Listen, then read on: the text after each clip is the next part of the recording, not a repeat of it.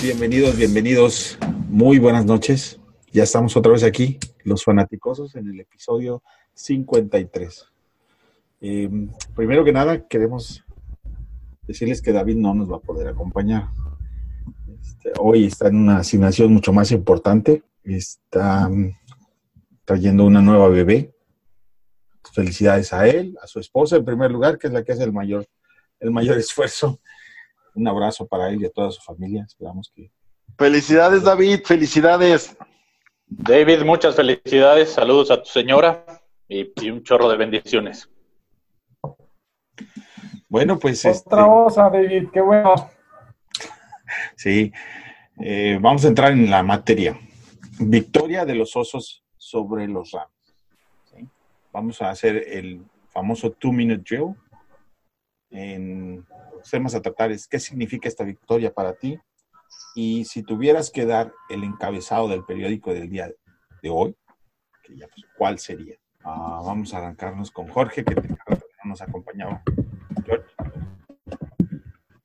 Hello. George. Ya. Juancho, Juancho. Lo perdimos. Lo perdimos o le dio el patatús. Así, se quedó así. Sí. Bueno, pues aprovechando eh, eh, esto, yo voy a dar mi encabezado. Se congeló igual que se congelaron los Rams. Eh, porque ese, sería mi encabezado. Los Rams se congelaron en Chicago. Y. ¿Eh?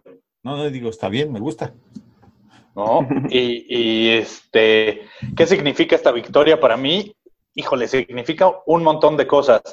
Significa redención de nuestra defensiva. Tenían ya algunos juegos en, en, en la cual eh, se, habían quedado cortos en, algún momento. Y, creo, que, creo que la noche de ayer nos demostraron de qué está hecha esta defensiva. Eh, esta victoria significa que una vez que Trubisky vuelve a entrar en ritmo, tenemos equipo para, para pelearle a, a cualquiera, a cualquiera. Porque yo creo que todos nos, disgustó de cierta manera o, no nos encantó el desenvolvimiento de Trubisky, pero creo que estas dos semanas de inactividad hicieron mella en él. Entonces, en general, para mí, a mí es, es, un refresh, ¿no? Donde, donde me queda claro porque hoy en día estamos como los número uno de nuestra división. Sí, así es. No hay, eso es inobjetable. Le eh, ganamos al número uno de toda la liga. Al número uno. Así de fácil. Y, solo para recordarle a, ya estoy haciendo un poco alusión a, lo que le gusta hacer a David. Eh, Sean McVay nunca había tenido un juego dentro de, toda su carrera en el cual su equipo no anotara al menos un touchdown. Y eso se dio ayer contra los Bears. Sí, fue impresionante. Eh, Jorge, ¿ya nos escuchas? Yo lo escucho excelente. Ok. Este, bueno, eh, el, título sería For Those Haters, Doubters y for, the real fans, o sea, por los, por los que odian a los osos, los que dudan de los osos y los, y los fans reales eh, de los osos. Eh, eh, me, me, clavé mucho con la entrevista que, hizo Higgs, ¿no? Dijo, estamos haciendo que volteen, ¿no? A vernos, ¿no? Se sienten ellos irrespetados, así como creo que nosotros nos hemos sentido por, por la media Ahorita creo que acaban de ver el partido que está hoy el lunes por la noche y no hablaban nada de los osos cuando le ganaron el número uno de la liga, ¿no? Eh, ayer Dion Sanders estaba diciendo que Chicago ganó porque hacía frío, porque son cal guys y, están acostumbrados al, al sol, ¿no? Cuando bien hablábamos Tony y yo, que Aaron Donald viene de Pittsburgh, que Woods este, jugó en Buffalo, este, tío, dando, eh, Cooks eh, jugó en Inglaterra y así nos podemos ir, ¿no? Entonces. Shu jugó en, en, en, Detroit y le tocaba contra nosotros y contra Green Bay. No, no, Sanders tiene frío, pero el cerebro. pero pero nada, más era para, para aportar a, a, tu comentario, George. Sí, entonces, para, para, para, mí es, para, para digo, los Raúl Alegre que, que hablan mal de, de, de, de, Trubinsky por, y dice que lo apoya porque que, que, yo le echo flores más porque es mi coreback, pero, pero no, ahí están los números, este, ahí están los números de todo el equipo, este, Trubinsky jugó mal, sí, como dice este Juancho, eh, le podemos atenuar varias cosas, es un solo partido, o sea, para mí los demás ha jugado bien y creo que que cuando eh, jugamos contra los gigantes todos andábamos viendo a, Trubinsky, ¿no? Entonces también Don't Panic, ¿no? ¿Qué significó para mí? Como se les dije, esto es una, un statement, esto es una este, declaración de estamos aquí y, somos de la verdad. Sí, no, no hay que ser bipolarosos. Este... exactamente. exactamente. es nuestra parte. Sí, Alfonso, a ver, tú. Matos. Este, pues bueno, yo, yo la, la, este, mi titular del periódico sería una palabra, respeto. Al final eso es lo que, lo que yo sentí. Afortunada y gracias, afortunadamente y gracias a Dios, este, esta temporada hemos tenido muchos Victory Monday. ¿No? Son, son, son, lunes que yo en lo particular, y estoy seguro que ustedes también, disfruto muchísimo porque platicamos entre nosotros, porque hacemos el meme, la broma. Hoy se sintió distinto, hoy, hoy en el ambiente había algo que, me, que a mí me hacía sentir raro, ¿saben? Así como que ah, hay algo distinto, hay algo distinto, sí fue una gran... Esa sensación de respeto que tenía mucho que no teníamos, ¿no? Que no sentíamos esta sensación de que toda la liga esté hablando ya de nosotros. No lo suficiente, creo que nos, merecería, nos mereceríamos más, pero bueno, esta parte de que ves, a mí en Twitter de repente me escribe gente de otros equipos, de no, estos son, de verdad, esta defensa, están listos para todo. El, el, ridículo, porque esa es la palabra, el ridículo que ves a un Stephen Smith de ESPN, que decía, ni en drogas Chicago gana, y, tratando de justificar cuando no hay justificación, ¿no? O sea, fue respeto el que ganamos porque fue perfección lo que jugamos, por lo menos del lado defensivo. Y, y, eso, eso resulta, y esa es la importancia precisamente de esta victoria, resulta oxígeno puro para nuestros jugadores, resulta esta parte de que nosotros ya lo sabíamos, pero que el mundo, entero, el, mundo entero sepa que hay un tercer contendiente en la nacional. Y ese contendiente es distinto y trae una chispa mágica que ningún equipo contendiente tiene en la liga, que es esta defensiva. Porque todos, todos tienen un ataque este, espectacular, súper innovador. Pero de, de ellos, de todos ellos, el más innovador era Rams y no pudieron y no supieron ni qué les pegó. Hoy por hoy somos contendientes, hoy por hoy el mundo sabe que estamos presentes y en una de esas homies damos la sorpresa. No, la sorpresa ya la dimos porque nadie nos daba ni un solo centavo por nuestro equipo y están donde están gracias a su trabajo de todo el staff y de todos los jugadores. Estoy totalmente de acuerdo con todos. ¿Qué significa esta victoria para mí? Significa un regreso a algo que pasó en el estadio que hace muchos años que no pasaba. Y es que la gente tiene una, gran comunión con el equipo, están muy involucrados, están dentro del estadio participando mucho. Yo les comentaba por ahí en, en diferentes chats que la gente, la afición en el estadio le sacó tres timeouts, por lo menos tres timeouts a los carneros, a los Rams. ¿Por qué? Porque no escuchaban absolutamente nada. Y eso fue fantástico. Eh, tanto que por eso Nagy le dio la, bola del balón a la ciudad, a los aficionados, porque participaron increíblemente. Entonces significa para mí algo muy, muy bueno, porque viene a despertar otra vez una pasión que en la ciudad siempre había estado, pero que lo cotidiano y lo habitual de las campañas perdedoras sí, sí nos había, este, sí la había pagado un poquito. si tuviera que dar un, un encabezado del día de hoy sería, y así, barbecue de borrego. Eso fue lo que hicimos. Barbacoita, barbacoita. Yo quiero agregar algo, joven. Fíjese que hoy, este, bueno, hace dos días me pagaron el aguinaldo. Y después del partido de ayer, dije, me voy a dar una gorrita, me voy a dar una playerita de los osos.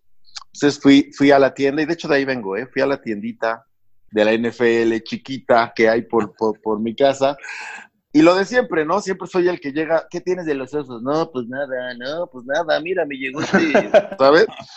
Y siempre soy como que ahí el, único tarado. Hoy llego a la tienda, ¿no? Y me encuentro no uno, sino dos aficionados y ya éramos tres pidiendo de los osos. Y los tres nos la, nos la pelamos durísimo porque no había nada de los osos, ¿no? Pero por lo menos dice, ah, no, o sea, ahí estabas ya platicando la tertulia hay una emoción que, ya nos hacía falta como fanaticada y, y, wow, ¿no? Que, siga llegando, que siga llegando y que vengan mejores cosas. No, ahí yo, yo voy a hacer un anuncio, de, quizá meta un gol, pero vayan a la, a la NFL Pro Shop que está en Galerías Insurgentes. Yo hace un par de semanas me di, me di una vuelta y tienen una buena dotación de gorras para, para todos aquellos que nos gustan las gorras y que, y que vaya, nos gusta tener cosas de los osos eh, y pocas veces encontramos. Ahí, ahí hay, y, y hay, y hay un buen surtido. Entonces aprovechen y, vayan ahí a la, a la NF Pro Shop de, de Galerías Insurgentes. Van a encontrar souvenirs de, de, los Bears que pocas veces, como dice, como dice el mato, casi no encuentras, porque además cuando encuentras ya se acabaron, ¿no? o son cosas que ya tenemos. Yo, lo que digo es que nunca hay porque siempre se acaban. Vemos muchos fans de los osos. No, es la actitud positiva. sí, toda la vida. No, no estoy muy de acuerdo, pero soy bien bonito, este, bueno, pues vamos a, continuar. Eh, la siguiente, el siguiente tema del podcast es Jordan Howard regresó con una muy buena actuación. ¿Va a continuar esto? Um, Matos. Bueno, sí, definitivamente fue una excelente actuación de Jordan Howard. Yo no creo que haya sido tanto mérito de Howard. Creo que la alza de juego que tenemos que resaltar aquí fue de la línea ofensiva. No, definitivamente con la con el regreso de Shaheen, no, los huecos se le están abriendo mejor a Howard. Realmente eh, también creo que ahí eh, Nagy hizo algún ajuste en el plan de juego porque notó que Trubisky no las traía consigo y le dio más juego a Jaguar. Fue padre, me encantó la idea, no creo que continúe, creo, yo se los he comentado con anterioridad, creo que el papel del juego terrestre en este esquema de Nagy es el que ya conocemos. Eh, la gran actuación de Howard vino de, de, la gran actuación de la línea en este partido y no creo que sea una tendencia. Qué bueno, me encantaría que lo fuera, honestamente creo que fue más por una cuestión de momento a que Jaguar o que Nagy quisiera darle más tiempo o más juego a Jaguar. Muy bien. Juancho. Híjole, pues para mí me encantaría que siga, que siga esta tendencia, no porque quiera que Nagy cambie su estilo, pero creo que Jaguar tuvo su primer juego de 100 yardas en la temporada, lo cual para, para mí, como aficionado a los Bears, y como aficionado a cada uno de los jugadores que están en los Bears, me encanta. Y, es algo que yo venía pidiendo desde hace un montón, que dejara ah, de utilizar a Howard solo para correr por el centro. Le dio por ahí un par de, corridas por fuera, en las cuales avanzó, incluso en una, eh, que estábamos, no me acuerdo si era segunda y 20 o tercera y 20, y como nadie se lo esperaba, ¡pum! Primer down en una corrida. Algo que, algo que, no se había presentado mucho porque no lo habían estado utilizando eh, como todos sabemos que se le puede utilizar. Y yo esperaría que, siga esta tendencia de, de, darle un poco más de acarreos, de nivelar un poco más el ataque y pues ojalá así sea. Ojalá Nagy haya, haya tomado notas de, de, lo que logró hacer, porque, porque incluso se vio ayer cuando mandó un par de engaños de corrida, logró, logró que los receptores se, se desmarcaran eh, más fácil. Quizá ahí Trubisky falló por, por, la, por la inconsistencia que traía, pero, pero creo que sí ayudó esta parte. Sí. Em, Jorge. Eh, pues mira, nosotros hemos tenido esta plática yo creo que toda la semana. Eh, eh, tú nos hiciste el favor de mandarnos un, un breakdown de, de Bears Bro de ¿qué es? De Bears Brothers, de Bears Brothers, ¿no? Eh, sí. el, el, tema ahí ha sido un, un, tema de falta de coordinación, ¿no? Y no sé si se acuerdan que a principio de temporada yo les, les comentaba que ese cambio de, de, de estar metiendo a Kush, Daniels Kush y Daniels Kush y Daniels puede estar afectando mucho esa e, este, el esquema que, que, corre Nagy, ¿no? Eh, súmale la lesión que se vino de Kyle Long al entrar, este, otra vez está jugando con Witzman y está jugando con Kush, Witzman y ahorita ya está Witzman, ¿no? El partido pasado lo fue terrible, eh, Witzman lo hicieron pedazos, este, este, nada más eh, hubo una, una jugada donde Howard se quedó una yarda y, y Witzman, este, fue la única que se le pasó de ahí como dice también Juan, empezó a correr por otros lados donde no está Aaron Donald, abriéndole estas corridas de 21 yardas, ¿no? Que, no se habían visto este, eh, antes, ¿no? En esta temporada. Entonces yo creo que con, mejor coordinación, el regreso de, Long nos va, nos, va, nos va a ayudar.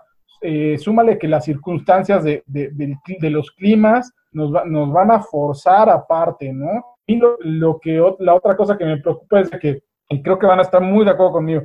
Eh, Howard corrió esa de 21, después creo que se echó de 7 y de repente le diste el balón a Cohen y por no querer atacar el hueco Cohen y no ganarse las yardas se va de 5 atrás. Después otra corrida con Cohen y por no, que, y por, no querer atacar el hueco se sale y gana 2 yardas, ¿no? Entonces, eh, creo que Nagy ahí tiene que aprender a, a saber que finisher va a ser este va a ser Howard, ¿no? O sea, él, él va a correr a lo mejor las, las eh, no te va a hacer el, home run, pero va a ser constante, constante, constante y el desgaste que le hace a las defensivas es importante. Por lo cual, en, resumen, considero que va, va, a mejorar por la, por, más por circunstancias a lo mejor que, que, que, que por, lo que vaya a hacer, ¿no? Es pura circunstancia. Pues en, desde mi punto de vista, es eh, las evidencias son concretas, ¿no? O sea, eh, ¿cuántas yardas tuvo los Rams por el ataque terrestre y cuántas tuvieron los Osos de Chicago. La diferencia es muy grande, y no solamente en, yardas, sino en intentos de acarrear el balón. 35 de los Bears por 13 de los Rams. Muy, muy poco. Y con un corredor poderoso como el, el que tienen los Rams. Eh, los bloqueos funcionaron estupendos. los tight ends los dos metieron el cuerpo sin miedo. Le ayudaron muchísimo a los guards. Aaron no pudo hacer nada. Nada. Nada. Tiene dos tacleos, un tacleo y una Y una presión. Una presión y un, y un, y un, golpe al coreback. Eso es todo lo que tuvo en toda la noche. Nada más. Y por supuesto que eso dice dos cosas, una buena y una mala. Luego platicamos de la mala, pero la buena es que la, línea ofensiva que tienes puede ser tan efectiva en el ataque terrestre como lo es pasando el balón. La duda es por qué no lo, no lo, como dicen mis paisanos acá, no lo mistea más. Quién sabe, ¿no? Pero. Yo creo ahí, y, honestamente te lo digo, también si ves el background de Nagy, pues él era un coreback él sí, y, se le agradece, no todo es malo, se le agradece. Él trae esta idea de innovación, él trae esta idea de nuevas jugadas, quiere revolucionar. A veces, pues digo, yo estoy muy contento cuando funcionan las jugadas eh, originales, ¿no? Pero a veces como que lo siento un poquito hasta pedante, ¿sabes? Como que quiere reinventar la rueda, como que quiere todas estas cosas. Y dentro de este, de, este mindset, de, este pensamiento que trae Nagy, yo creo que la, la, forma tradicional de correr el balón, que by the way es precisamente la que nosotros estamos acostumbrados y queremos ver, pues no tiene tanta cabida. Creo que por ahí va. ¿eh? No, sí, no tiene tanta cabida, pero definitivamente es importante para ganar un juego como este, donde el control del reloj era la clave, lo mencionamos en el podcast anterior, y definitivamente el, que, el que tuviera más minutos en el reloj a favor es el que iba a terminar ganando, sin importar el claro. Y así se dio tal cual. ¿no? Juancho y este Joshua también mencionaron que, que la clave para el éxito de este partido era correr muchísimo el balón. Yo no lo veía posible por, por lo, que habían, lo, lo, que habían mostrado, pero sin embargo, después de ver este juego ahí en el estadio y ver cómo cómo son capaces de empujar y de hacer el ataque terrestre que funcione con una defensa como la de los Rams y sobre todo por el centro, me deja pensando es, ¿y por qué no? Ahora que yo sí también agregando y saliéndome del script, pregunta, ¿en serio, en serio, porque a lo mejor yo estoy mal, ¿eh? ¿Sí ven muy buena la defensa de los Rams? Porque estamos hablando, y yo lo veía, los comentarios de los cómics y todo, ¿y con qué defensa? ¿Y con qué? Para mí, digo, la ofensiva de los Rams era legendaria, es legendaria si tú quieres, pero la defensiva no, no creo que, esté al nivel de lo que luego me platican. A lo mejor soy yo. Creo, que, creo que ahí la, defensiva, y tocando lo que dices, Matos, la defensiva de Rams, eh, creo que se ha vuelto dependiente de un hombre, Aaron Donald. Si Aaron Donald no funciona, la defensiva se les viene abajo. Y ayer se notó, ¿no? Daniels hizo un trabajo estupendo, más allá de, los dobles equipos que le estuvieron haciendo a, Aaron Donald. Pero, oigan, hay que reconocerle, chamaco de 21 años, dominó la línea de una manera brutal.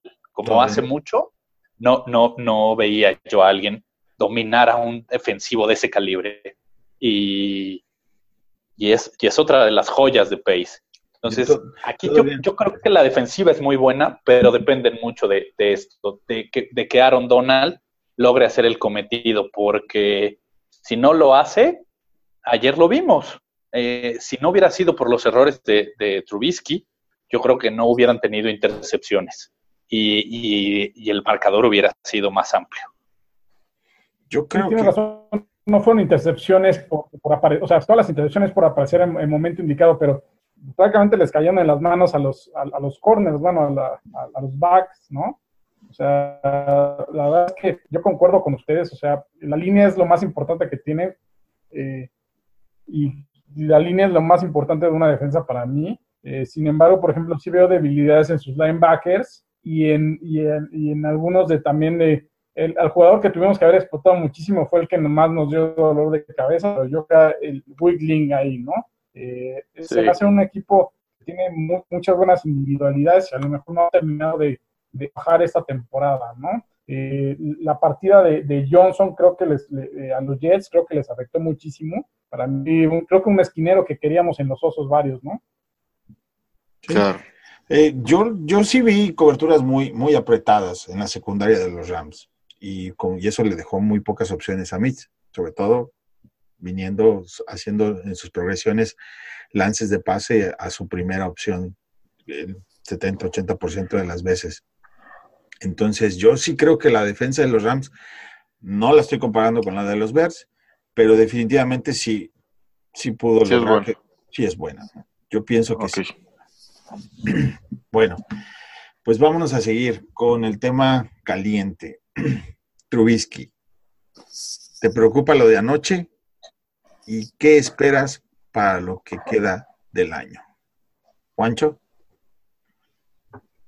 Me preocupa, no. No me preocupa porque la verdad lo único que yo vi de Trubisky ayer fue un coreback falto de ritmo por las dos semanas de inactividad. Le pesaron vaya, siendo un coreback titular de la NFL, no te puede empezar solamente dos semanas, ¿me explico? Si, si por alguna situación como, como se dio ahora tienes una lesión y te tienen que descansar 15 días o dos semanas y media, no puedes regresar eh, tan fuera de ritmo. Entonces, a mí no me preocupa, yo creo que él va, va a tomar ritmo en esta semana de entrenamiento y, empezó a tomar ritmo con, el juego de ayer. Eh, veamos el, veremos el domingo cómo, cómo nos va contra, contra Green Bay, que, que su defensiva siempre, siempre nos causa eh, dolor de cabeza, no sé por qué, pero siempre eh, desde que llegó McCarthy, la, la, defensiva de los Packers nos ha costado trabajo. Yo creo que, yo creo que el domingo vamos a ver una mejoría muy grande de, de nuestro coreback entre lo que vimos contra los Rams y, y, lo que en, realidad trae. Ok, bien. Jorge. Eh, Perdón. Trubisky, ¿te preocupa lo de anoche? ¿Te preocupa lo de Trubisky anoche? y, esperas, ¿Y qué esperas de Trubisky en lo que resta del año? No, lo que, lo que te comentaba hace poquito en breve, ¿no? El, tema de Trubisky creo que es un tema eh, horrible. O sea, yo, fui, ahora sí que soy el primero en defenderlo, ¿no? No es este es circunstancial, como también dice Juancho. Eh, no, jugó, no jugó en dos semanas. Eh, no podemos olvidar de que el número de stars que tiene no se compara con el de otros O sea, Mitch Trubinsky tiene mucho, mucho eh, lugar para mejorar, ¿no?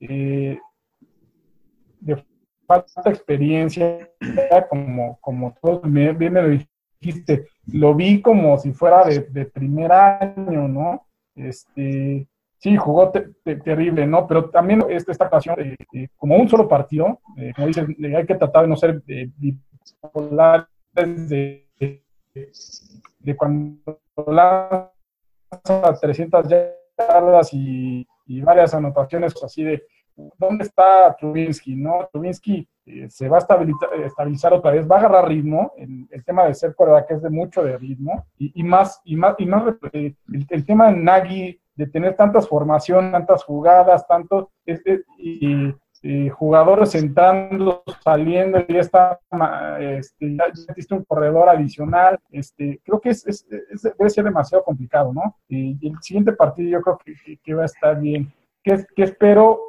Yo creo que en general, no nos voy a hablar de creo que los ojos eh, me preocupa el tema de Green Bay, quiero ver nada más un poco acá, quiero ver a Kyle Fuller, quiero ver a Trubinsky hacer un statement, porque contra Green Bay, ¿no? Pienso que vamos por buen camino, y todavía creo que podemos, como les dije, este, en breve, que podemos todavía alcanzar a Nueva Orleans, ¿no?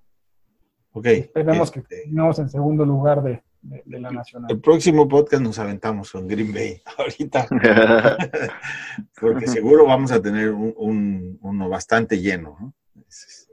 indudable. Sí, mucho que contar ese partido. Alfonso, tú. Eh, es, es, una línea delgada. ¿Estoy preocupado? No. Totalmente de acuerdo con Juancho y con Jorge, creo que es pronto, ¿no?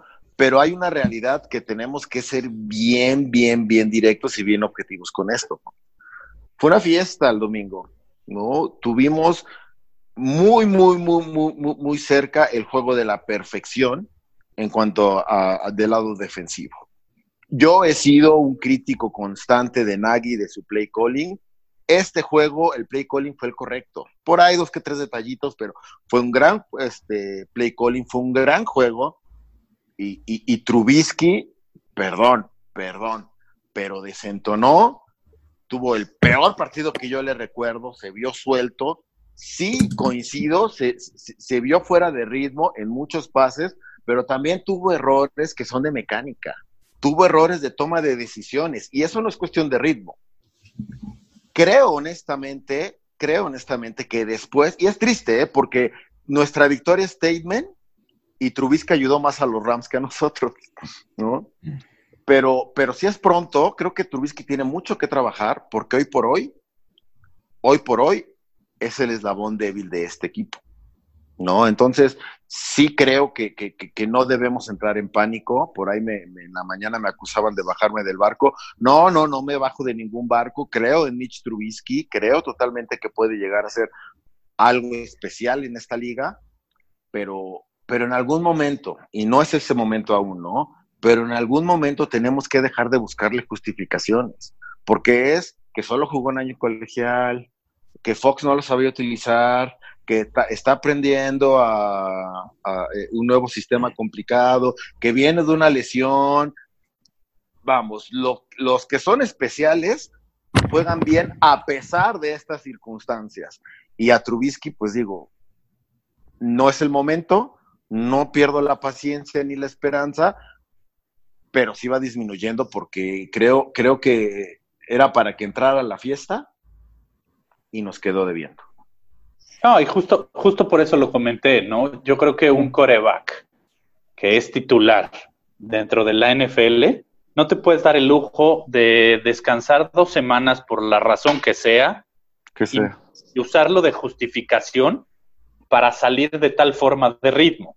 La parte que decías de, de algunas cosas que incluso se vio mal en cuanto a la mecánica, yo creo que ahí empezó a, a pegarle el factor mental, porque vaya, la primera serie acaba mal y, de ahí, y de ahí llegas después de dos semanas de inactividad, juegos, Sunday Night Football, eh, estás en, el ojo del huracán, por llamarlo de alguna manera, y cometes errores. Entonces, esta parte mental, yo creo que le pesa mucho y, y es algo que a mí no me gusta de él, pero no por eso dejo de confiar en él.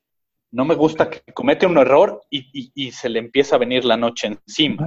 Él solito se, presiona, pero creo que, como lo mencioné hace, hace un momento, contra Green Bay vamos a ver un Trubisky mucho, mucho, muy diferente. Ok, bueno, ya los escuché. Eh, coincido con todos. Creo que en lo que vamos a coincidir todos es que este fue un, mal juego de Mitch Trubisky como quien tiene un mal día en el trabajo. Punto. Y todos esperamos que Mitch salga adelante en los próximos juegos y tenga un nivel como el de los partidos, seis partidos que jugó antes de que se lesionara. Eso no, ninguno de nosotros tiene objeción en eso. La, entonces, la discordancia viene en, en lo que esperamos de, de Mitch. Creo que ahí viene en muchos de los aficionados. Yo lo he dicho y lo sostengo. Creo que Mitch hoy en día es un coreback average. Nada especial. Pero con eso alcanza para ganar. No tengo que pedirle que sea elite. Mira, si es, si me puede dar nivel de Joe Flaco de Super Bowl, yo estoy contento. Y Eli Manning de Super Bowl y la Manning de Super Bowl, yo estoy feliz. No necesitamos una superestrella. No. necesitamos es que regrese al nivel de los seis juegos anteriores. Confío en que lo pueda hacer. Entonces, no esperemos que, sea un superhéroe con capa. Hay que poner los pies en la tierra. Tiene, podemos estar equivocados y puede tener muchísimo crecimiento y convertirse en, en el mejor, en el en el suplente de Tom Brady. Y si es así, bueno, pues sensacional. Pero... Pero es injusto, Toño, ¿eh? Y te voy a decir, es injusto porque entiendo lo que estás diciendo y lo que me estás diciendo es, Trubisky le basta hacer con un game manager. Pero no es lo mismo que le está pidiendo Nagy, ¿eh? Porque a un game manager le, lo apoyas con otras cosas que Nagy, o sea, Nagy, Nagy no, no, no quiso usar de game manager ni siquiera Daniel. Ahora imagínate a nuestro titular es, es, es, es, son demasiadas las expectativas que el equipo, no hablo de los fanáticos, porque los fanáticos siempre tenemos más, que el equipo le está poniendo, y, pobre muchacho, ¿eh? está viviendo muchísima presión y como fanáticos sí debemos apoyar, no, no, por pero supuesto. también exigir. Por supuesto, pero ¿a poco da, Prescott en Dallas no tiene exigencia? No, claro, pero, pero yo creo que, yo creo que algo, algo que, que, que se nos está olvidando eh, es, la presión externa que recibe Mitch. Y, voy a decir por qué. porque para su desgracia, los Bears hicieron un trade-up para ganárselo en la segunda, con el segundo pick del draft. Y después de él salió Watson, y después de Watson salió Mahomes. Y para desgracia de Trubisky. Uno de ellos tiene esa presión. Ninguno de ellos la tiene, pero para desgracia. yo creo, que, yo creo que sí, sí y no.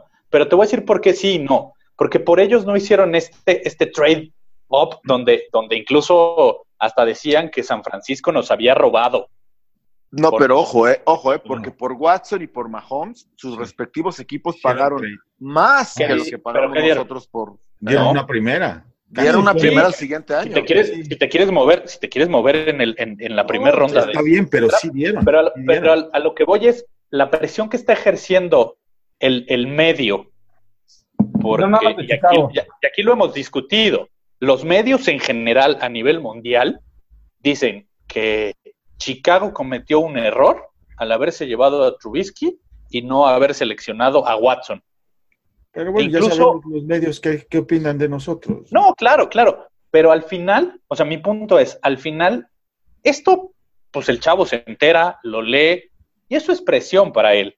Es, es algo que, que, querramos o no, le, le, le, causa presión porque, porque él dice, tengo que demostrar, tengo que demostrar juego con juego, por qué me seleccionaron en el 2 y por qué me, seleccionaron primero que estos dos. Entonces, yo creo que esa parte, cuando él... Pero, ojo, eh, porque también es injusto con Trubisky y, creo que lo comentaba con Toño en la mañana. A ver, vamos a aclarar algo de entrada. Trubisky era mejor prospecto que Mahomes y que Watson. Claro. Sí, por supuesto. ¿Para quién? Era, era mejor. Yo, no, no, lo tenía en mi lista pero para todos los consensuado, consensuado era el prospecto en quarterback número uno. Y te estoy hablando de Mike Mayock, te estoy hablando de Mike Keeper, todos los grandes, ¿no? O sea, los grandes gurús, comillas. Analistas del draft, sí, no, claro. hoy por hoy, pero también seamos bien honestos y, y, nos va a doler como fanáticos. Hoy por hoy, tú me preguntas, de los tres corebacks, el mejor prospecto era Mitch Trubisky, el peor coreback ahorita, o peor, o el menos bueno, también es Mitch Trubisky. Por la, el desarrollo que le ha dado, perdón, yo vi a Mahomes el domingo, ese hombre está jugando a nivel Dios. No hay comparación lo que está haciendo Mitch con lo que hace Mahomes. y Watson trae mejor equipo, pero, no, no, bueno, no, quién sabe. Pero, aún, así, aún, así, los números, y es algo que, que, discutí mucho, los números aún así de, de Watson y de Trubinsky están igualitos, o sea, son muy parecidos los números. Y, y aún así teniendo, y, vuelvo a lo mismo, no nada más esta estadística, porque, porque yo me, me, comí la crítica esta semana, hasta, me la leve, ¿no? No nada más son estadísticas, son hechos. son hechos, no nada más son estadísticas. Ajá.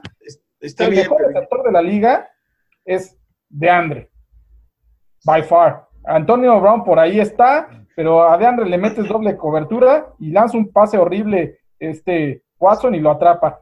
¿Cuántas? Eh, el, el, parlay me lo arruinó Watson este fin, este fin de semana porque se comió unas capturas. Guarda el balón muchísimo y le, la, le, echan la culpa a la línea, ¿no? a ver, a ver. Te escuchamos, Toño, te escuchamos, Toño. Sí, no, no, vamos a ponernos, sí, porque ya nos estamos saliendo de, Perdón, perdón.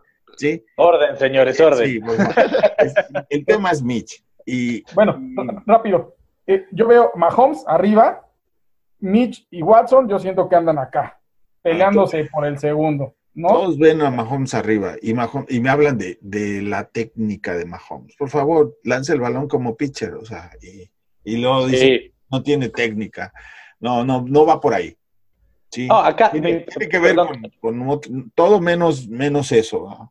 ¿no? yo lo único que, por lo que los mencioné, y, y, para cerrar con este, con este punto, es eh, y quise hacer mención de ellos, solamente fue el, hecho de que no sabemos, Mitch, qué tan presionado se sienta de, estar en el ojo del huracán por todas estas críticas. ¿Me explico? Ese era el punto al que quería yo llegar.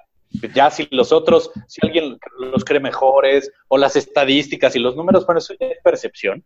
Porque al final, para mí, el día de hoy, Mitch Trubisky es, el mejor de ellos tres. ¿Ha tenido altas y bajas? Sí, pero para mí, para mí, Juancho, hoy Mitch Trubisky es el mejor de ese trío. Bueno, está bien, yo respeto, no estoy de acuerdo, para mí es pedirle peras al olmo, este, y hay que ponerlo en, su justa dimensión. Pero bueno, vámonos a lo siguiente. Queremos aprovechar para pedirles que no se les olvide darnos review en todos los medios donde escuchan el podcast, ya sea en iTunes, en Android, Stitcher, iBox. Eh, pásenle a la página de Facebook, eh, facebook.com slash fanaticosos. Y por ahí denos like, síganos, ayúdenos a, crecer esta comunidad que como verán, cada día es mucho mejor. ¿sí? Eh, bueno, ya vimos todo el tema de la ofensiva, ahí le vamos a dar corte. Ahora vámonos del lado defensivo. La defensiva fue dominante. ¿Cuál fue la clave? Eh, Jorge. Intensidad intensidad y pasión. Yo, en serio, vi a Hicks emocionadísimo. Eh, quería festejar con todo el mundo. Goldman también. Eh, Floyd. Los veo muy, este.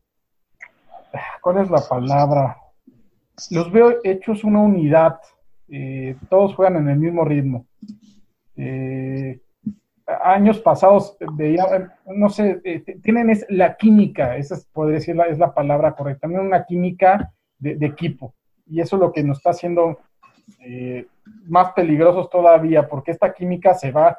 Eh, eh, le, voy a echar aquí este, un comentario a Juancho con este tema de Rocco Smith, de que se echó su, el tema del contrato, que este, creo que afectó, afectó mucho porque es una pieza muy importante en, en este esquema. Los, las defensivas de San Francisco, sus linebackers eran muy importantes. El tema de la lesión de Floyd, creo que poco estamos haciéndonos más, más completos. La lesión de, de Callahan se lesionó y The Next Man Up, eh, McManus jugó bien, ¿no? Se lesionó Floyd y entra Lynch y jugamos bien, ¿no? Todo el que entra juega bien, es una unidad y se están divirtiendo. Yo totalmente de acuerdo. McManus fue el líder de tacleo en, en el equipo. Imagínate, nada más el nivel. Ese tamaño. Sí, este, Alfonso. hacer coraje, eh, Juancho, de, de, ¿eh? ¿Yo qué? No, pero, pero Juancho criticó a Roquan con, con argumentos válidos, ¿eh? Yo estaba con él en Totalmente de acuerdo, yo se también. Vio, se vio súper diva. Totalmente de acuerdo. Que, que, el muchacho ha, ha, sabido jugar y ha sacado la casta, gracias a Dios, es lo mínimo que esperábamos. Exacto. Pues yo, eso es lo que yo esperaba después de haberse puesto todos sus moños. Ya firmó, ya firmó, ya está jugando. Ya. Yo creo que el secreto, el secreto de esta, de esta este, actuación defensiva radicó en la presión que pudimos hacerle en todo momento a Goff con poca gente. ¿Sabes? Si tú checas, por ejemplo, la jugada del safety, presionamos con cuatro y llegaron dos en menos de dos segundos. Hubo jugadas en que presionábamos con tres y aún así decían, es que Goff parecía novato. No, es que no le estaban dando tiempo. ¿Y qué es lo que pasa? Cuando tú consigues con poca gente en la línea presionar de esta manera, decían, ay, es que cómo, cómo, cómo le, le, dieron nada más 11 acarreos a Gurley. Porque Gurley tenía la marca personal de Roquan y de Treveite porque la presión que estaban llegando de los, de, los, de los cuatro frontales era inmensa. Entonces, con eso, presionabas a Goff, candidato a MVP este año. Neutralizabas a Gurley, candidato a otro candidato a MVP este año. Y aparte tenías a los dos safeties atrás, con Woods y con el otro receptor, con, con, Cooks. Obviamente, pobrecito de Jared Goff, mm, tuvo un asco de juego, pero no fue su culpa. Yo, a diferencia, a diferencia de cómo jugó Trubisky, que, que, estuvo fallón, creo que Goff no tuvo una oportunidad. Tuvo errores, por supuesto. No tuvo una oportunidad por el nivel de presión que la línea estaba haciendo, que lo que acarrió después fue lo que, lo, que vimos ahí, que, que, fue, como lo dije al principio, perfección defensiva. Todo acarreado de una buena presión, sin gente de más. ¿Qué? Estoy de acuerdo. Juancho. Sí, bueno, eh, Lo dije en el, en el podcast anterior, para mí la pieza fundamental de este juego iba a ser Hicks. Y creo que lo fue. Lo demostró. Él es el bastión de esta defensiva, más allá de la, de la adquisición de Mac y la llegada de Mac. Yo creo que, que el mástil de nuestra defensiva es, es Hakim Hicks. Y, y creo que él, o sea, si a, si a, mí hoy me dijeran qué jugador representa eh, a, a, los osos el día de hoy, o a quién harías la cara de los osos, yo pondría a, a Hicks. Y, y, lo que decía Matos, eh, Goff no supo ni por dónde le llegaban. Goff y, y, y Sean McVay, que todo mundo estaba vuelto loco porque eh, estaba, dijo casi, casi, y lo menciono, casi todos los nombres de nuestros defensivos, porque se le olvidaron dos. Y esos dos le dieron dolores de cabeza. Uno hizo el safety que fue, fue Goldman y el otro fue, fue Nichols. Porque dijo a todos, qué bueno, tiene memoria, me parece perfecto. Nomás acuérdate que aquí juegan todos. ¿No? Y, y, y yo creo que, que, que, en esa parte no supieron ni por dónde.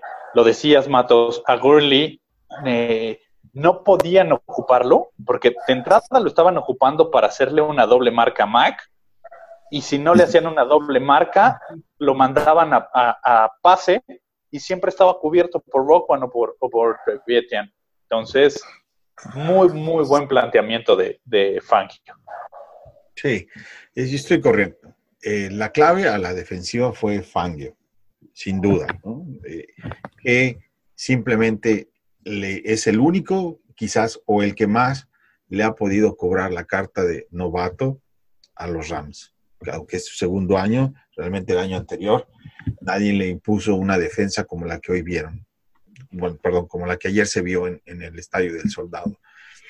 Yo volteé a ver el, el, reloj en el estadio en el tercer cuarto y vi que Gurley tenía seis yardas terrestres. ¿Estoy viendo bien o son la cerveza? o las dos. O las dos. Yo, yo, dije que no iba a llegar a 80 yardas. No, pero seis yardas en el tercer cuarto, es, eso sobrepasa cualquier expectativa. Seamos honestos. Cualquiera. Sí, no, no, nadie esperaba no. esta actuación. No, tan, es que tan, tan fuerte del equipo. El mínimo de puntos que este equipo había anotado esta temporada era de 29.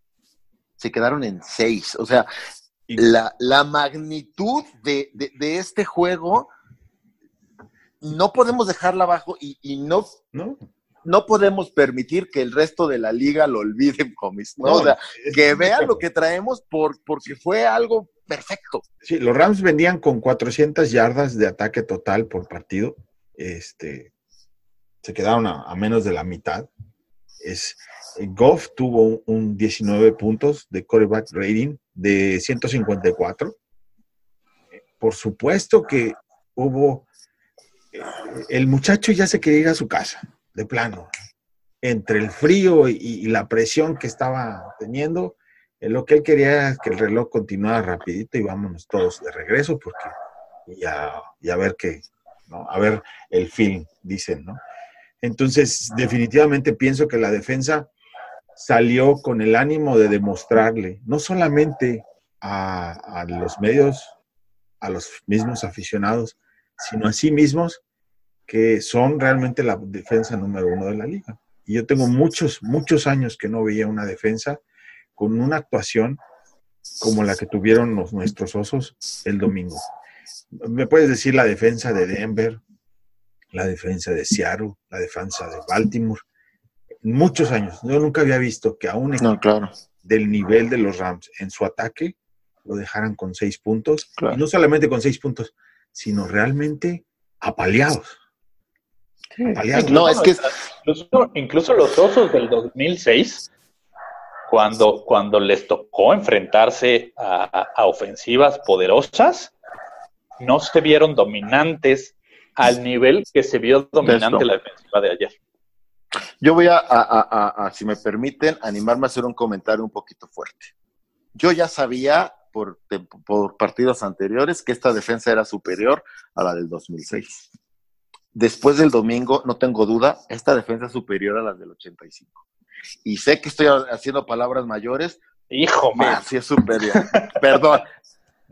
Es lo que siento. O sea, sabíamos, bueno, yo ya sabía que era mejor que el 2006. Falta cerrar, no compares porque no, no, no tenemos el campeonato, pero lo que vi ayer a nivel y superior.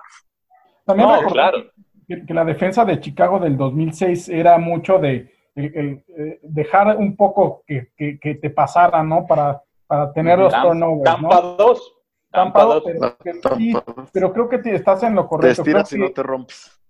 Sí, que es más, eh, no sé, creo que todos estamos más tranquilos con una defensiva dejando en 6 al contrario, ¿no? Y no estamos esperando a que, que... que interceptara en la zona de anotación y la regresara o whatever, ¿no? Perdona, eh, otro comentario, estoy on fire. Este, está muy cañón, está muy cañón que tu coreback titular tenga menos de 30 de rating, tenga tres intercepciones, esté todo rusty, falle pases fáciles y aún así domines de esta manera un partido. O sea, está de locos, está, fue increíble, fue increíble. El, el, safety fue, fue como que dentro del estadio, eh, ¿hace cuánto que no veíamos un safety? Eh, Floyd eh, contra Green Bay. Ah, hace, dos años, Floyd. Pero fue en Green Bay o en Chicago. Pero Fue, en, fue en, Green, Bay. Ahí estábamos, ahí estábamos. Sí, correcto.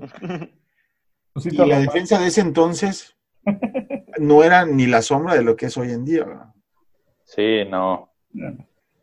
No, no. Creo, creo eh, que, algo que, ayer, eh, y justo lo mencionó Toño, eh, yo, yo he tenido la, fortuna de, últimamente poder ir a, ver varios juegos de, los osos.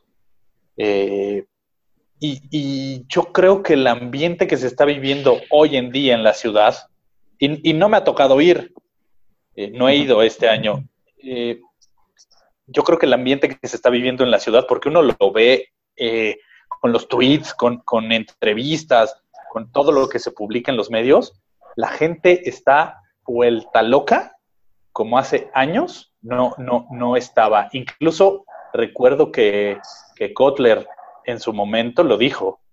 Es increíble cómo siendo local hace más ruido tu fanaticada cuando tú tienes el balón que cuando la tiene el contrario. Y, eso fue hace, hace algunos años. Esos eran insultos. Sí, sí, pero, y, no era, y, era contra él. De ese, tamaño, no, claro, y todos sabemos que era contra él por su falta de actitud, pero de ese tamaño era, era la, digamos, eh, como, eh, eh, el desencanto de la afición y de la ciudad con el equipo en ese momento. Hoy en día, y, me ha tocado verlo en las transmisiones, a la gente la ves vuelta loca como tenía mucho que no veías a los aficionados en el estadio. Ok, bueno, pues vámonos con la siguiente, que es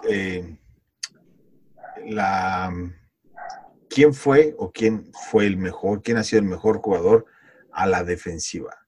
¿Quién ha sido el, mejor jugador de la defensiva?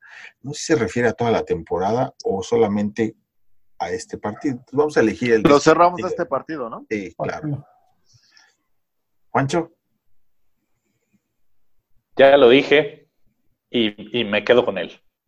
Kim Hicks, para mí, es, es el tipo que hoy en día carga el equipo tanto a la ofensiva como a la defensiva, porque lo meten a anotar.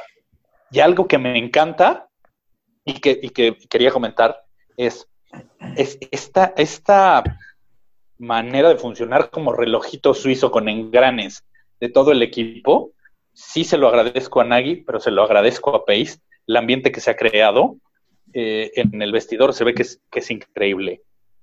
Mira que ayer eh, en la anotación del tackle defensivo, cuando empiezas a contar que estaba Roy Robertson Harris, estaba Nichols, estaba eh, Hicks, estaba mm, la mitad de nuestros linieros defensivos jugando a la ofensiva. ¿Hace cuánto no veías a un equipo, ya no digo a los osos, a un equipo que involucrara tanto a su defensiva con, la, parte contraria del equipo, ¿no? Que es, que es la ofensiva. Pues eh, difícilmente se ha visto, no solamente en, varios años, sino en, equipos. Por ahí Kansas, ¿no? Con Don Tari Poe hace como cuatro años lo estuvo usando. No, y, digo, está JJ Watt. Kansas, Andy Reid. Sí, sí, pero, pero estás hablando de jugadas específicas que te acuerdas. Aquí nadie tiene siete, cuatro de esas. Y, este, Aparte, me, encantó la respuesta. ¿Sí la, vieron? Que le preguntaron, ¿por qué estás usando gente defensiva? Porque me gusta. no, nada más que agregar, ¿no? sí, porque los gorditos también bailamos. Sí. sí, porque ¿Quién es tu mejor jugador a la defensiva de este partido? Pues mira, yo creo que, y va a ser raro, pero a mí me gustó mucho Rockon Smith. Eh, yo creo que fue la pieza de ajedrez eh, importante, o sea, neutralizó a Gurley, él fue el encargado en hacer el trabajo sucio. Eh, hubo un screen muy importante donde se le fue a Callahan y llegó Rockon Smith de volada. y lo saben, yo estaba criticando mucho a Rockon Smith. y Creo que este ha sido el mejor partido que ha, dado. Ha demostrado por qué es primera selección colegial y por qué ganó tantos premios en colegial de, de linebacker, ¿no? Por fin está jugando a la fuerza y a la velocidad necesaria, ¿no? Y parar a, a Gordy, pregúntale a Flor cómo le fue, ¿no? Claro. Se le escapó ahí. No, aparte, gran temporada, ¿eh? 95 tacleadas, 4, cuatro sacks, una intercepción. Para un novato, desde Urlacher estaba leyendo por ahí, ¿no? Que nadie lo hacía. Sí. Ahí está el candidato para eh, novato del año. Eh, Matos, tú, ¿cuál es tu jugador? Mira, es que como yo, vengo diciendo desde hace 25, 40 minutos, fue perfección a nivel defensivo, fuera del engaño de la patada y la que se le fue a Floyd, creo que vimos el esquema de Fangio en su esplendor en cuanto a esquema y en cuanto a resultados. Y por lo mismo voy a ir con lo fácil, no porque sea eh, artífice principal de nuestra defensa, sino porque es quien le dio nombre a esta defensa. Me voy con Khalil Mack, ¿no? Que sigue siendo una fuerza con un motor imparable. Más allá de lo que hace, más allá de lo que hace la defensiva, ¿sabes? Lo que provoca que hagan los demás con estas dobles coberturas. Estaba viendo su, strip sack, tenía doble cobertura y, literal, literal. Lo estaban abrazando, le estaban haciendo un abrazo del oso y le valió Pepino, fue y hizo la jugada que al final no se recuperó. Entonces, me voy con Mac. Podría, podría comentarte cualquiera. Fuller, Amukamara, todos estuvieron a gran nivel, ¿no? Pero porque es la persona que siento yo que le dio nombre y apellido a esta defensa, me voy con. Y, creo que. te, interrumpo tantito, Toño. ¿Otra vez? Creo que. Oh, que te estoy jugando. Estoy jugando. Dale, dale. Ah, yo lo sé, yo lo sé. algo algo que, que, todos hemos comentado durante los juegos eh, en, en, en el WhatsApp son la cantidad de holdings que le hacen a Mac y, digo a Mac porque es al que más le hacen. Si los marcaran, si, si, si en realidad la liga se diera la tarea de marcar todo este tipo de jugadas, fácil, yo creo que este año, solo por Mac, llevaríamos a favor unos 40 o 50 castigos. Sí, fácil, ¿eh? Y, y, y de hecho hay un movimiento, porque en todo el año no le han marcado uno. Hay un movimiento de Bears Barroom donde está diciendo, márquenle uno, es increíble, también juega, no es su culpa que sea tan bueno. No, totalmente de acuerdo. Es increíble cómo es que, y estando en el estadio, y estás arriba y lo ves, y tú dices, eh, ayer le gritaron a, la cena hasta de lo que se iban a morir. Eh, mi jugador a la defensiva, después de haberlo visto en vivo, por los movimientos que hace y los recorridos que tiene, Jackson es simplemente espectacular. Cómo lee exactamente lo, lo que el acomodo de, las, de, de Rams dio a la ofensiva, hasta parece que saca su diccionario y le hace, ah, esta jugada. Eh, me toca mover de la derecha, hacia la izquierda, hacia adentro, hacia afuera. Y ayer simplemente evitó unos pases que, de haberlos conectado, nos hubieran dado en la mouse, definitivamente.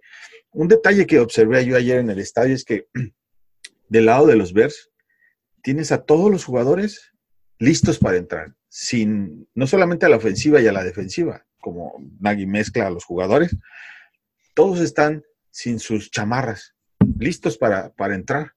Y en el lado de los Rams son los mismos a la ofensiva, exactamente los mismos. Todos los demás están sentados, cobijados. Como si estuvieran viendo el, el, el, juego. Y de nuestro lado, no, todos están participando. Esa mecánica de Nagy es espectacular, simplemente. Y, tam y también porque hay profundidad de roster, Toño, ¿eh? Ojo, porque Rams ha gastado muchísimo dinero en estrellas, pero se les cae uno, o sea, se les fue Talib y metieron Cuautitlán. Sí, claro. Y nosotros sí tenemos gente que puede salir. Sí, y, y, sin ofender a los de Cuautitlán. No, no, y, para, para, para, pasar en el, este, para los que no saben, Cuautitlán es un lugar en el, Distrito Federal, la Ciudad de México. Sí, sí. Este, Aaron Donald y Khalil Mack. Ayer era el, el, como que a ver quién brillaba más desde la liga, ¿no? Todo el mundo toma a Aaron Donald y, y es su dios los cánones dicen que es más importante un pass rush externo que uno interno. Entiendo lo que está haciendo Donald en esta temporada, pero a la larga creo que el que le va a dar mejor resultado es a los Bears, porque así se manda, ¿no? Las estadísticas marcan que los pass rushes externos siempre tienen una, una vida más productiva y más larga. Bueno, pues ahora, después de esta victoria, cambió su opinión de qué tan lejos va a llegar nuestro equipo, nuestro porque pues, es de todos, la victoria, de todos, claro. el balón nos lo dieron a todos, el equipo es de todos. Um, Jorge. Eh, no, yo eh, he sido muy, muy parejo y con, con, lo que he pensado de los osos toda la temporada, ¿no? Eh, como digo, no lo tomo de un solo partido, salí bastante, salí molesto igual que con los gigantes, igual que con Miami, yo veo lo, a los dos eh, con, con buena, buenas chances, ¿no? De, de, llegar lejos, ¿no? De pegarle a los grandes. Eh, y siempre lo, lo, lo, he dicho, ¿no? Lo veo igual. Ok. Juancho. Sí. Uh, aquí estoy, estoy de acuerdo con, con Jorge.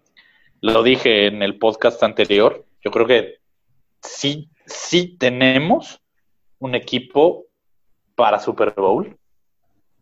Nos, nos, nos falta creérnosla y falta que se la crean ellos, sobre todo la ofensiva, porque la defensiva nos quedó más que claro, que está para Super Bowl y más. Y, y por ahí lo puse un día en, en Twitter, que alguien decía este, que, que que no votaran porque por los jugadores de los Bears para el Pro Bowl porque iban a estar en el Super Bowl y lo dije, sí, tienen razón, pero eso no les quita que queden como los número uno. En, y que les den su chequezote, ¿eh? porque les dan cheque. Claro, sí, solo por quedar seleccionados. Entonces, yo sigo, yo sigo viendo un equipo contendiente. Y, y ayer me dejaron claro el por qué son contendientes que mucha gente dirá que ganaron porque eran locales, que si tuvieran que volver a jugar contra los Rams. Que hacía frío. Eh, en frío. Los Ángeles o contra los Santos dentro de un domo, yo creo que no van a tener ningún problema. Acuérdate que le, casi le pegamos a los, a los Santos el año pasado y, y nada más por lo de Miller no les ganamos a los Santos. Pues de hecho les pegamos, nos robaron ese touchdown pero, pero sí les yo, pegamos. Yo, yo, iba a decir lo mismo, pero dije, ay, no, me voy a ver muy ardido. Pero qué bueno que lo dijiste, ese, ese partido lo dimos de haber ganado. No sean vengosos, ya, ya, de, ya dejen al pobre. No sean rencorosos. Rencorosos, sí. Al Riverón, ¿eh? Al Riverón. Ya ves, Rencor. está en la lista, está en la lista negra. Enemigos públicos de los dos de Chicago. Al Riverón está ahí. Matos. Eh, la, la, respuesta, la respuesta rápida es no. No creo que nosotros, todos nosotros como fanáticos, no creo mucha gente en la liga tras esta victoria abrió los ojos. Nosotros no estamos en esa gente, nosotros los teníamos muy abiertos, pero no es lo mismo saber que existe Dios a ver a Dios. Sabíamos que le podíamos pegar a los Rams, sí, sabíamos que teníamos muchas posibilidades, creíamos y, todos en algún momento lo escribimos, estamos diseñados para vencer a esta, esta clase de, equipos, pero verlo y sobre todo la manera en que se da, híjole, o sea, sí, sí, sí es, o sea, yo te mentiría si te dijera que no estaba sorprendido, agradablemente sorprendido y emocionado porque, porque no es lo mismo saber que le puedes ganar a verlos y verlo de esta manera, con, aún con, con, con, el juego que dio Mitch, jamás, jamás sentí que ellos tuvieran un poquito de, oportunidad de mover el balón. ¿sabes? el, miedo era que, nuestra ofensiva la regara y que ellos nos, nos, anotaran, ¿no? Pero, pero no movieron el balón.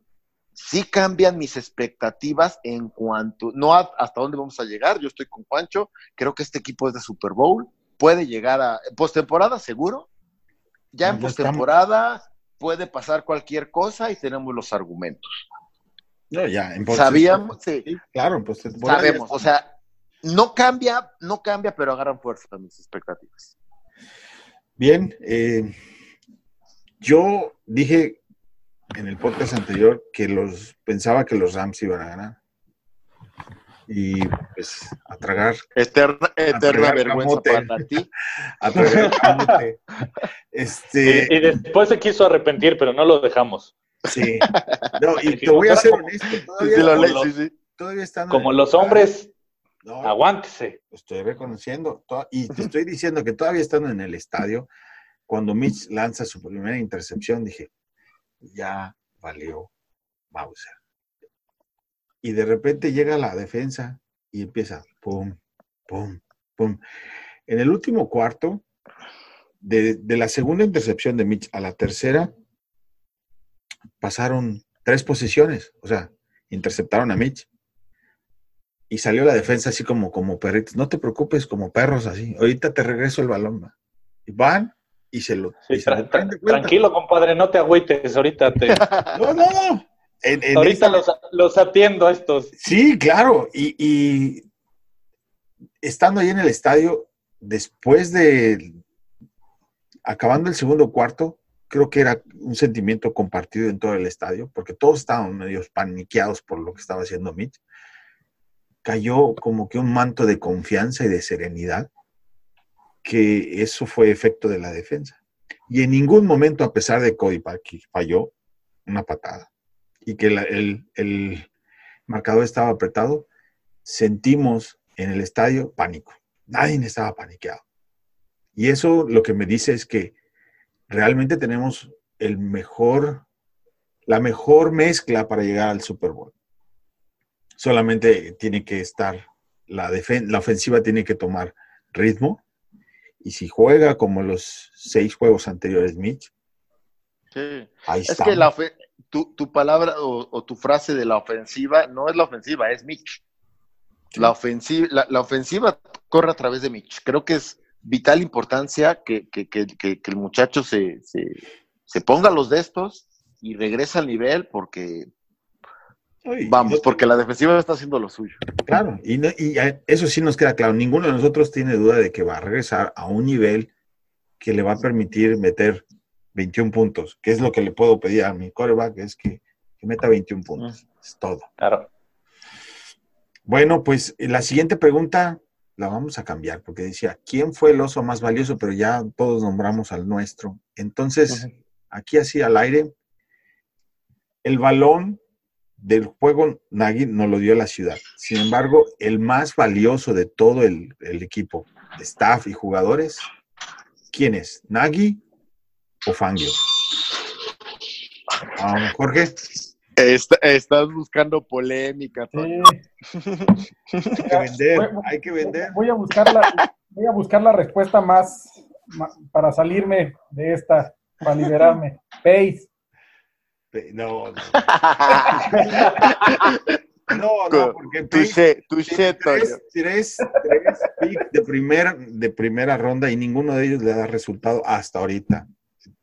Sí, pero ho- ho- hoy todavía en la mañana vi el meme de, de- de- del GM de, de los empacados diciendo que su, que su estrategia fue encarecer a los jugadores de, de Chicago y ese es su... Sí, para que para que Pace tuviera que pagar y Chicago tuviera que gastar cincuenta y tantos millones pagándole a tres jugadores, sí. De, vender es quesos, de venderle quesos a los 20 que viven en Green Bay, pues no se van a hacer millonarios. Eh, Matos,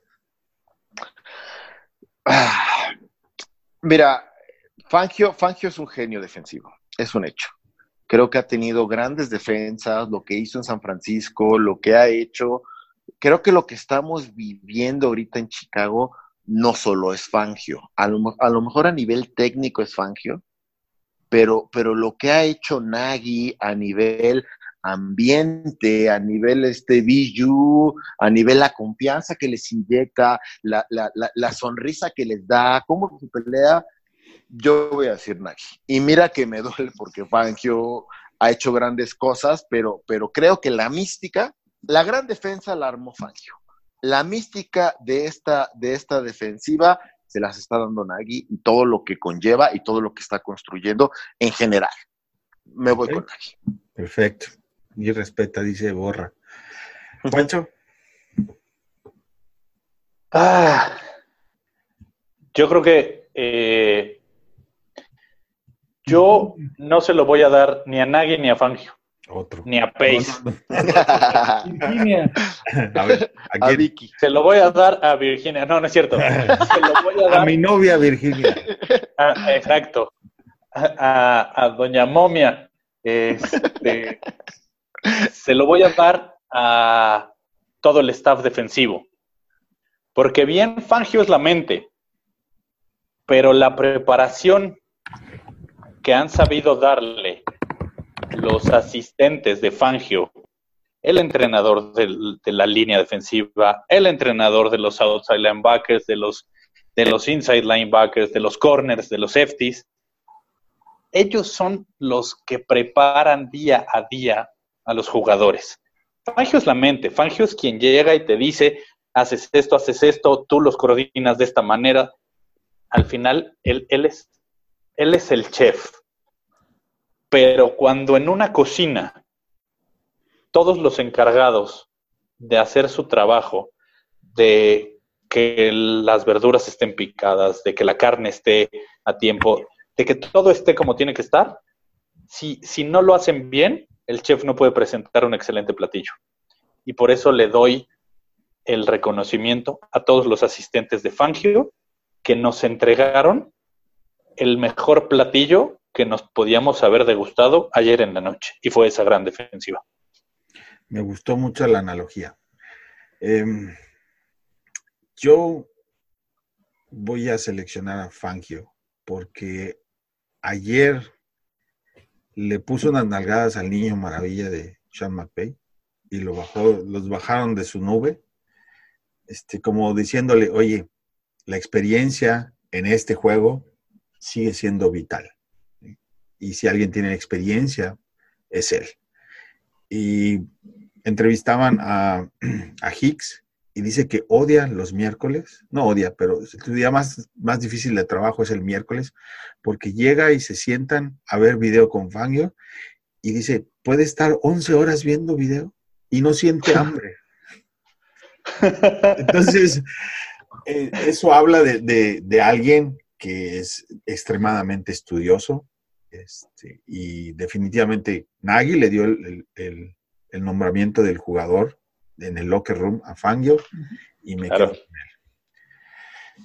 Bueno, pues con este, con este le damos tan tan al podcast. Eh, vamos a dar nuestras cuentas de Twitter rapidito para que ya todos se vayan a dormir. Jorge, Es arroba Naim con N mayúscula, Jorge, con J mayúscula, todo junto. Muy bien. Matos, ya que te pregunto si ya todos te conocen. Arroba NFL, no, no todos, hermano, ya son ustedes más famosos que yo. Arroba NFL Vers México. eh, Juancho, que Juancho sí es chef, por cierto. eh. Sí, sí, claro, ya ahí está. Por cierto, bueno, ya, ya, porque ya muy, muy colgado. David nos va a regañar, ¿eh? Estoy seguro. Sí. David, es culpa de Toño. No nos puede controlar. Sí. Te extrañamos. ya Tienes que, tienes que venir a poner orden. Este, no, el, el- mi handle de Twitter es arroba juanchoname34. Ahí, ahí, ya saben, estamos para, para lo que se pueda de ver y, y, y lo que necesiten. Ok, pues el mío es, ya saben, ¿no? Contreras. Arroba IM Contreras y David no está, pero él es Vers Mexi con I latina y como siempre los dejamos con Bear Down, Chicago Bears.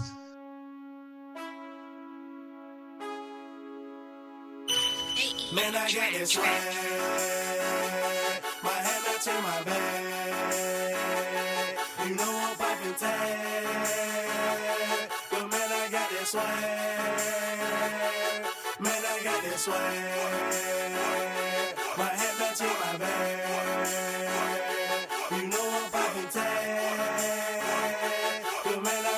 But man, I got I swear when I serve, now I be surfing swag. I'm on hypnotic.